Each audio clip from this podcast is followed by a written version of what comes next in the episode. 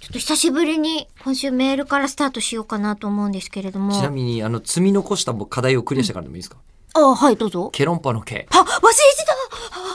ああ内海先週のやつ聞みどりさんいてください。はい。毛がなぜあ毛か雰囲気ですかみたいなこと言ってましたもんね。雰囲気雰囲気っちゃ雰囲気なんですけど、あのロンパールームのはいお姉さんでロンパ、うんうん。何を言われてもケロッとしてるロンパールームのお姉さんケロンとあケロケロンうパわ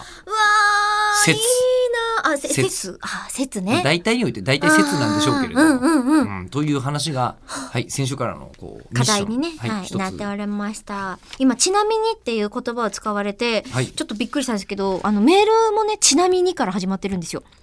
えー、どうするんです DG13 さんそでれす。すごいね、はい。うんえまあ、いろいろ書いてあるんですけど、ここ書いてくださってるのは、実は4月うんに収録をして、こう流してた口を開く分についての感想とはいかはお便りだったので、うんほら、説明するとちょっとややこしくなるじゃないですか。こんなことを話したんですよって。うんだから、あの、ちなみにのところから紹介しますね。はいえちなみに、入院中ずっとおむつでした。うん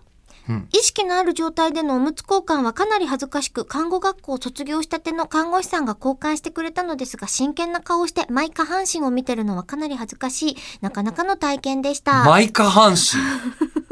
えりこさん、おばあさんのおむつをつけて過ごしてたとのことですが、お二人とも入院してそういう経験ありますかおむつ交換された経験があったら教えてくださいと。えー何にちょっとちなんでたのかがわからない、びっくりする展開なんですけど。いやあと淡々と後半に、はいあの中村さんはおむつをつけて過ごしていたみたいなのあります けど、ああ、そう、そうなんですそれよ。何ですかどういうことですかあれ言わなかったでしたっけえどんなだっけあ、あのー口を開くの中で、まあ、前回のそのし4月の時のやつだから、吉田さん自体は聞いてないと思うんですけど、その時点ですでに、あれこれもう口を開くで話したよねって言いながら喋ったエピソードだったんですけど、僕が昔のことを覚えてると思いますか、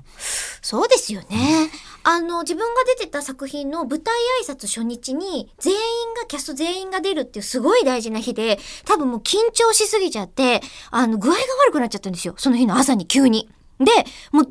ーっとお腹と、あの、上と下が止まらなくなっちゃって、大変なことになった時に、でもこれ絶対この舞台挨拶は出たいって思って、万が一に備えて、あの、自分でゆったりしたワンピースをたまたま選んでたので、よし、いけるぞっつって、隣に住んでるおばあちゃん家からおむつをもらって、履いて、舞台挨拶やったんですよ。そういえばそれいうっすら聞いたことない気がする